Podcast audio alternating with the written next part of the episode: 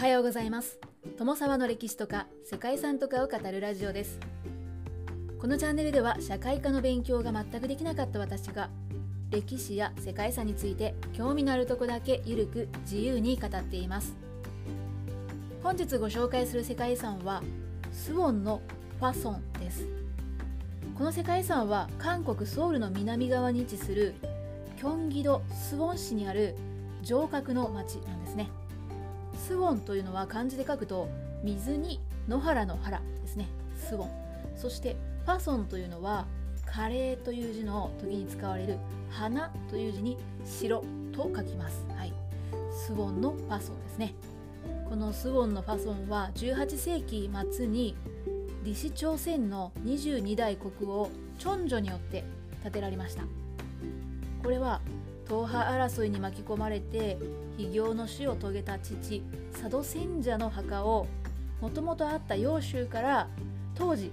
最も風水地理上良いとされていたスウォンに移してそこに築城したものだそうです。城郭は1794年の1月に着工して2年8ヶ月ほどというすごい速いスピードで1796年の9月に完成しています。スウォンのファソンは朝鮮古来の築城法に加えて石とレンガの併用といった西洋の近代的な建築技法を中国の秦から導入して優れた機能性と建築美を兼ね備えています。ファソンは首都の南側の国防要塞として活用するためのものでしたが繊細な建築美術というのが反映された壮大な外観に作り上げられました。その後の戦乱などで城郭の一部が破損したり損失しましたが補修し復元されて現在は築城当時の姿を取り戻しているそうです。そして建築士的にも高い価値を有する城郭として世界遺産に登録されました。韓国にあるアングーの中でも最も規模が大きく美しいとされていて現在は城郭の内部というのは市街地になっているそうです。アングーというのは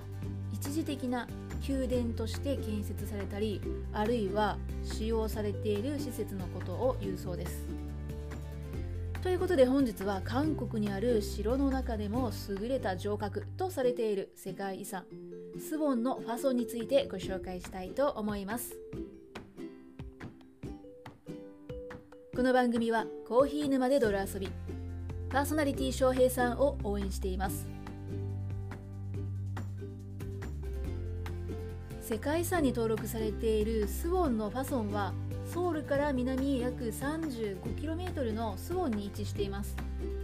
朝鮮王朝末期の城壁や門そして王の別荘などからなる複合的な文化遺産なんですね。広い敷地の中に韓国で最も美しいアングーと呼ばれるファソンヘ郡を中心に城郭や水門軍の式場訓練所などが配置されています。アングーというのは先ほども言いましたけれども一時的な宮殿として使われた使用された施設などですね。ファソンは李氏朝鮮第22代王のチョンジョが築いた城郭です。チョンジョの父は王の世継ぎでありながら政治的な紛争に巻き込まれて非業の最後を遂げてしまったそうです。チョンジョはその父の死を悼んで霊を弔うのに風水的に最高の土地であったスウォンに改装することにしました。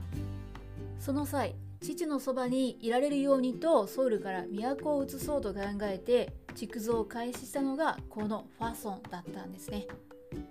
そしてファソンの設計を担当したのはチョン・ヤギョンという人物で生活に役立つ実用的な学問を収めた実学者と呼ばれる人でした。滑車やテコの原理を応用した古順儀と呼ばれる現代のクレーンのようなものを考案するなど当時の建築技術の域を集めてまた西洋の近代的な工法というのも導入しながら1794年の着工から2年と少しという非常に短い工期で1796年に城を完成させました。パソンは東洋と西洋の軍事施設理論をうまく組み合わせた防御機能に優れたという特徴を持っていました。さらに政治的な戦略や首都南部の防衛というのを目的としていてその建築の実用性というのは高く評価されています。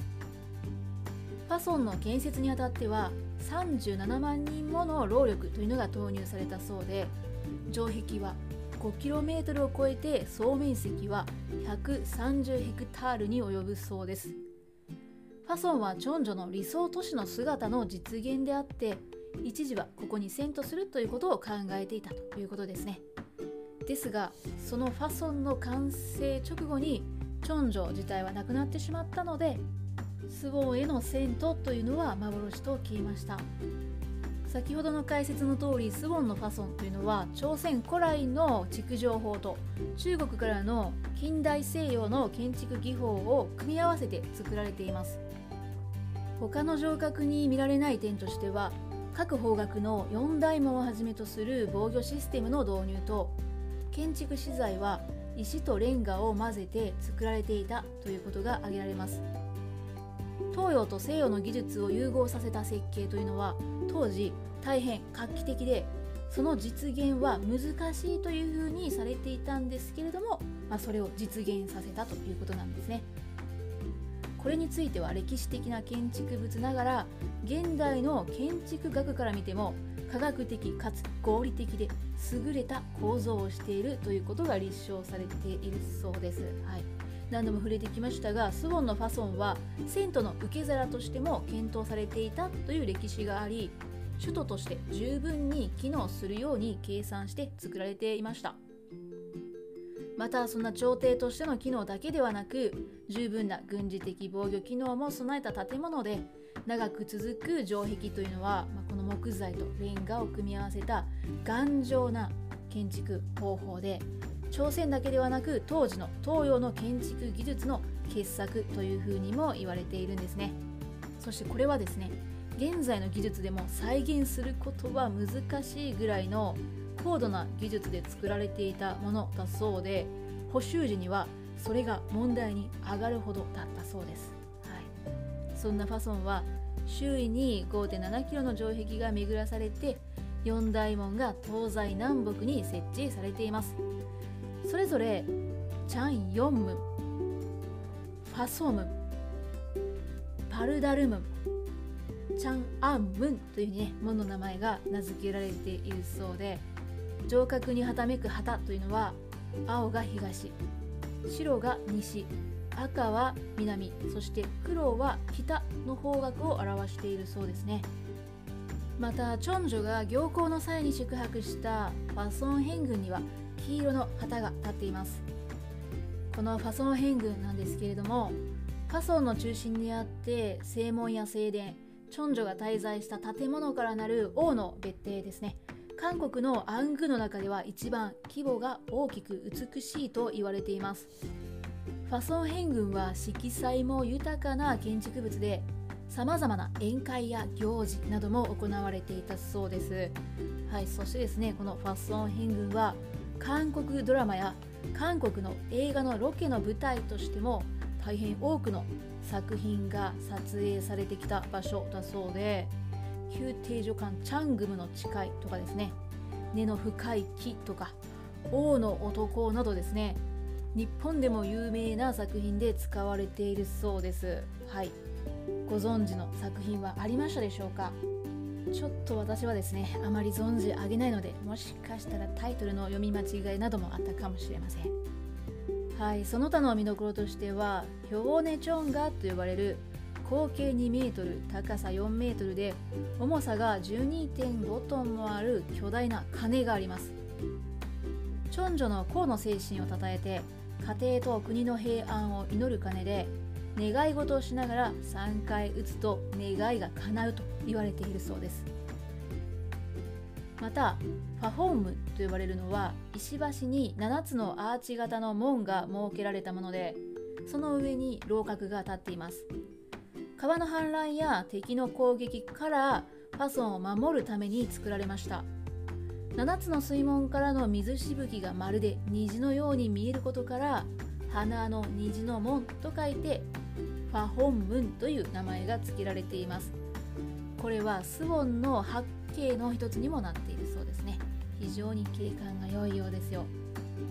チョンジョは12年間の間に13回このスウォンに改装した父の墓所を参拝したそうですね。これほど壮大な城を作らせたということなどからもチョンジョの亡き父への思いが相当に深かったことというのが想像されます。現在スウォンでは毎年10月にスウォンファソン文化祭りというのが開かれていてチョンジョ大王の親を思う気持ちを表現したパレードなどが行われているそうです。はいということで本日は韓国の首都ソウルの南